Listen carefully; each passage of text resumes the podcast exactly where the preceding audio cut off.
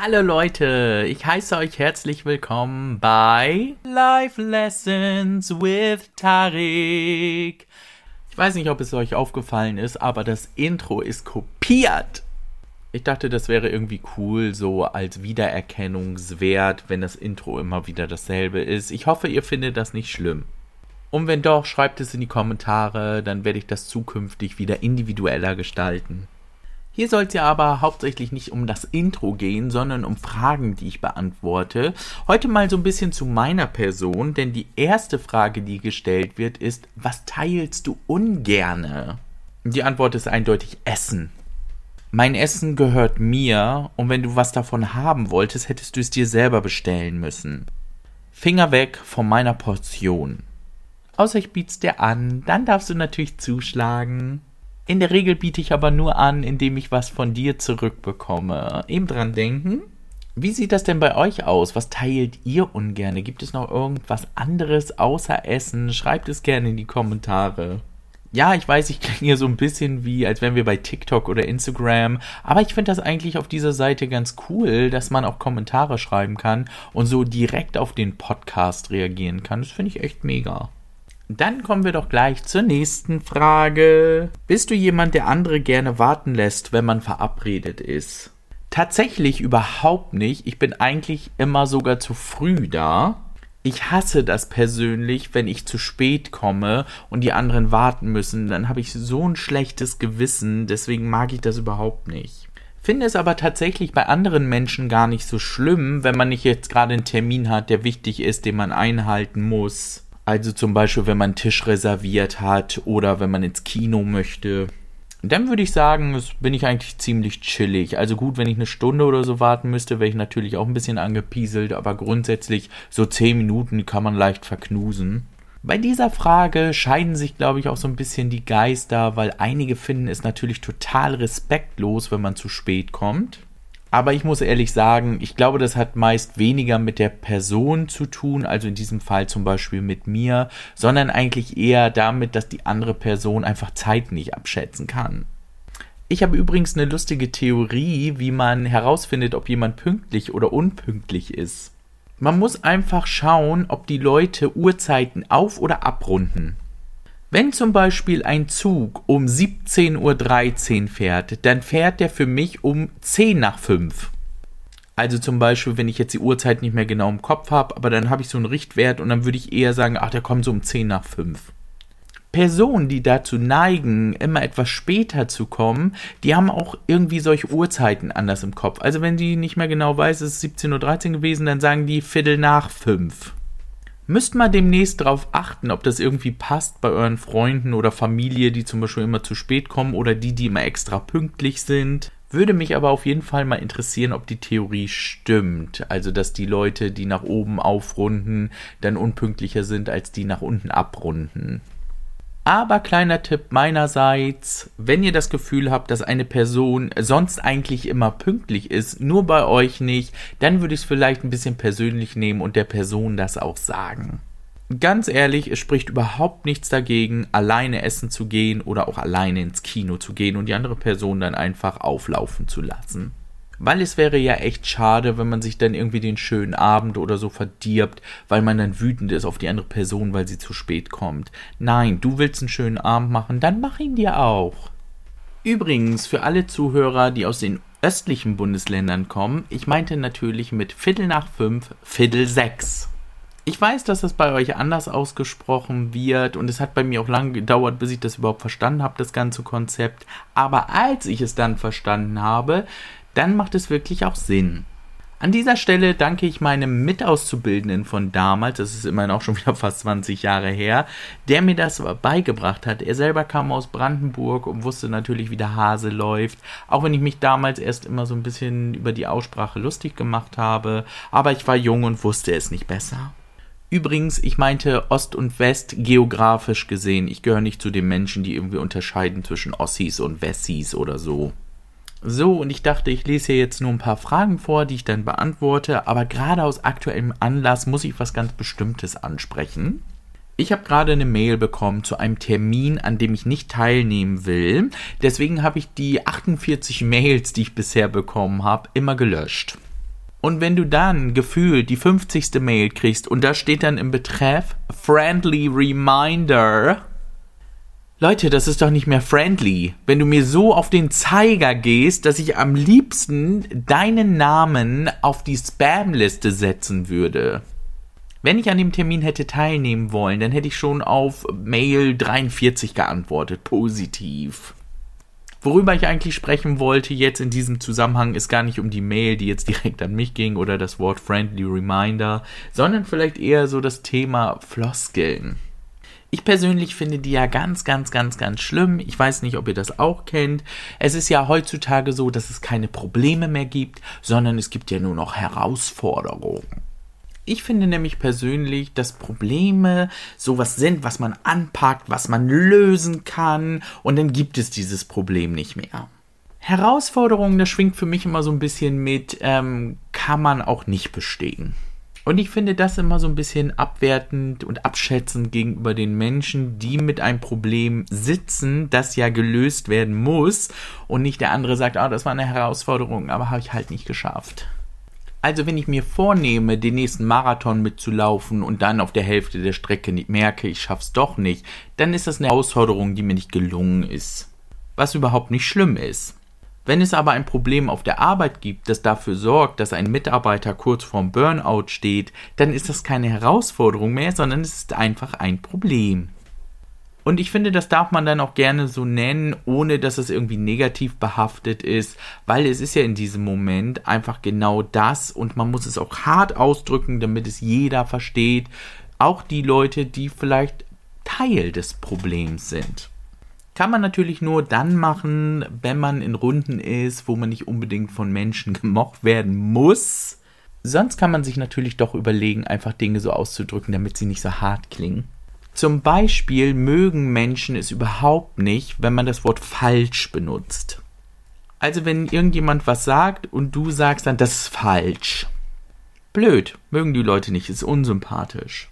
Sag einfach, das ist nicht richtig. Du sagst genau dasselbe, aber nicht richtig klingt nicht so hart wie falsch. Ich stelle das gerade so ein bisschen dar, als wäre das alles so ein bisschen albern und pipapo, aber das muss es gar nicht sein, weil es ist natürlich auch wichtig für das Zusammenleben mit anderen Menschen, dass man sie nicht unbedingt jedes Mal vor den Kopf stößt, sondern Dinge auch ein bisschen durch die Blume sagt und dann natürlich hofft, dass sie diesen Wink mit dem Zaunfall auch verstehen.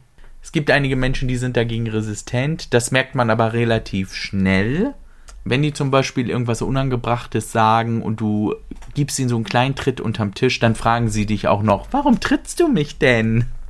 Und alle wissen, okay, du hast ihm ein Signal gegeben, er soll jetzt aufhören zu reden, aber er hat es nicht verstanden. Dann kommt hier jetzt noch tatsächlich die Frage, was ist dein Lieblings-Fastfood-Restaurant? Also erstens mal, ich bin süchtig nach Fastfood. Ich weiß, es ist ungesund, es ist eigentlich viel zu teuer. Von den Kalorien wollen wir gar nicht reden. Fünf Sekunden im Mund, fünf Jahre auf der Hüfte. Jeder von euch kennt dieses Dilemma, aber ich muss wirklich sagen, mir schmeckt das auch noch.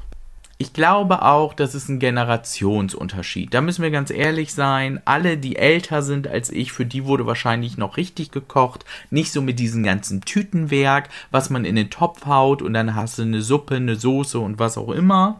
Und dadurch hat man dann entsprechend diese ganzen Geschmacksstoffe als Kind verinnerlicht, die natürlich im Fastfood auch alle auftauchen.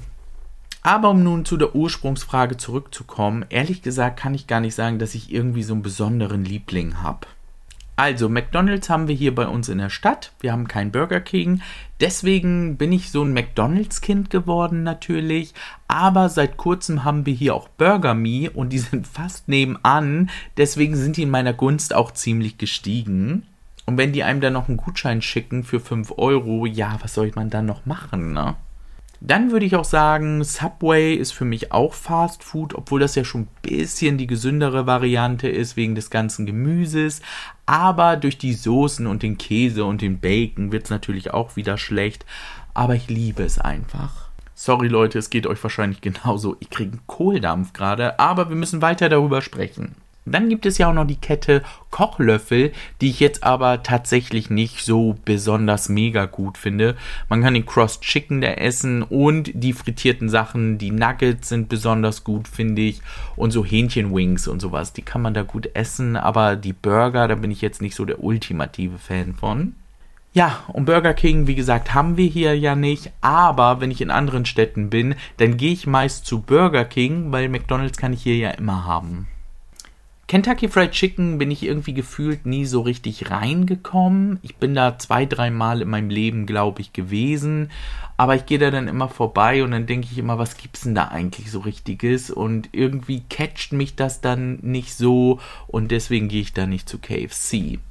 Dann gehört natürlich zu Fast Food auch noch Döner. Döner macht schöner, Döner ist Leben, was soll ich dazu sagen? Könnte ich ewig essen und wir haben hier quasi vor der Haustür auch noch einen der besten Dönerläden der Stadt. Ja, die duzen mich schon fast. Ich bin da sehr häufig gewesen und als sie hierher gezogen waren, war das im Grunde eigentlich auch das strategisch einzig Richtige, weil ich kann die ganzen Fahrtkosten jetzt sparen, die ich früher gebraucht habe, um dahin zu fahren. Weil liefern lassen war mal ein bisschen doof, dauerte mal eine Dreiviertelstunde, so lange konnte ich nie warten. Und dann gibt es ja auch noch das Fischrestaurant Nordsee. Da muss ich tatsächlich sagen, war ich aber eher weniger. Wir hatten das hier mal in der Stadt. Nein, stimmt gar nicht. Das hieß Nordseewelle. Das war gar kein Nordseeladen. Jedenfalls, da bin ich hin und wieder mal gewesen. Ich finde das Thema Fisch eigentlich auch gut. Und manchmal gibt es da ja so richtige Menüs, wo es dann Kartoffeln und Gemüse dazu gibt. Das finde ich eigentlich auch mal eine geile Abwechslung. Und es ist auch relativ schnell gemacht. Also wirklich Fast Food. Ich habe übrigens schnell Google befragt was es noch so für Fastfood-Läden hier in Deutschland gibt, weil ich dachte gerade, es kann ja eigentlich nicht alles gewesen sein. Und da lese ich hier, es gab noch Pizza Hut. Betonung liegt auf gab. Gibt es die noch? Gibt es irgendwo einen Pizza Hut-Laden? Ich glaube, ich habe die tausend Jahre lang nicht mehr gesehen. Dann war Piano, ich glaube, die sind pleite gegangen. Die gibt es doch so gar nicht in der Form mehr. War eigentlich auch cool gemacht, auch mit diesem Zugucken und entscheiden, was da reinkommt. Ähm, aber irgendwie hat das einem nicht so den Kick gegeben, weil das hat teilweise auch viel zu lange da gedauert, weil da immer so viel los war. Dann habe ich hier noch Five Guys. Habe ich mal in Madrid gesehen. In Deutschland tatsächlich so einen Laden noch gar nicht. Und in Madrid habe ich den auch nicht ausprobiert, weil das war ganz schlimm. Teilweise konnten die nicht richtig Englisch. Und dann habe ich mich überhaupt nicht getraut, äh, danach zu fragen. Und wenn man an die Terminals ging, wo man dann selber tippen konnte, man konnte dann auch Englisch einstellen, das war eigentlich ganz cool, dann konnte man nur mit Kreditkarte bezahlen und die hatte ich nicht zu dem Zeitpunkt. Und dann steht hier noch Burgerista. Ach, die kommen aus Österreich. Viele von euch werden die vielleicht dann kennen. Ich persönlich kenne sie nicht. Aber das klingt auf jeden Fall schon mal interessant. Ich habe da jetzt mal reingeguckt und es sieht sehr, sehr lecker aus. Also wenn ich mal nach Österreich komme, werde ich so einen Burgerista-Laden auf jeden Fall besuchen. Und der Spruch hier ist auch der Hammer. Regionales Fleisch, frisch gefleischwolft, ist keine Vorschrift. Es ist eine Frage der Ehre. Was das nun genau bedeutet, weiß ich auch nicht, aber es klingt gut. Übrigens, Leute, an dieser Stelle, das war keine Werbung. Ich habe einfach nur über Fastfood-Läden gesprochen und ob ich da gerne hingehe oder nicht so gerne hingehe. Wie ihr aber herausgefunden habt, gehe ich da doch sehr gerne hin. Und toll, jetzt habe ich Hunger. So, und da ich noch anderthalb Minuten Zeit habe, was zu erzählen, nehmen wir noch mal eine Frage. Und zwar, sag mal, was du immer bei dir trägst, egal wo du hingehst. Mein Handy, mein Portemonnaie, in dem übrigens auch immer Bargeld ist. Viele meiner Freunde und Bekannten, die heben gar kein Bargeld mehr ab, weil die sagen, ah, man kann doch alles mit Karte bezahlen. Aber ich finde nichts schlimmer, als wenn ich irgendwo stehe und irgendwo hin will und dann steht da keine Kartenzahlung möglich. Vor allen Dingen Witz des Jahrtausends, der beste Sushi-Mann hier bei uns in der Stadt macht auch keine Kartenzahlung. Du kannst überall in dieser Stadt essen gehen und mit Karte bezahlen, nur bei ihm nicht. Extra für ihn musst du immer Geld abheben. Aber das ist es auf jeden Fall wert, weil es ist echt das beste Sushi, das ich in meinem Leben mitgegessen habe. Und wie ihr merkt, ich bin schon wieder beim Essen gelandet. Ich glaube, ich habe irgendwie Hunger. Vielleicht muss ich mir gleich erstmal was machen. Ich glaube, ich werde diese Podcast-Folge einfach Food is gut nennen. Dann wissen alle gleich Bescheid, was hier das Hauptthema eigentlich ist. Obwohl die meisten Fragen gar nicht darauf abgezielt haben. Naja, ist ja auch egal. Aber es soll hier nicht immer nur ums Essen gehen und vor allen Dingen soll es hier nicht immer nur um mich gehen. Ich habe gedacht, so als zweite Folge ist ganz schön, wenn ihr ein paar Dinge auch über mich erfahrt. Aber es wäre echt cool, wenn ihr mir ein paar Fragen zukommen lassen würdet. Wie schon gesagt, entweder bei Instagram, Telonym oder hier in den Kommentaren, die ich dann beantworten kann, die vielleicht auch Dinge sind, die für euch wichtig sind, von denen ihr meine Meinung hören wollt. Und denkt immer dran, liegt nicht abends im Bett, grübelt über Fragen nach, stellt diese Fragen lieber mir. Wir hören uns!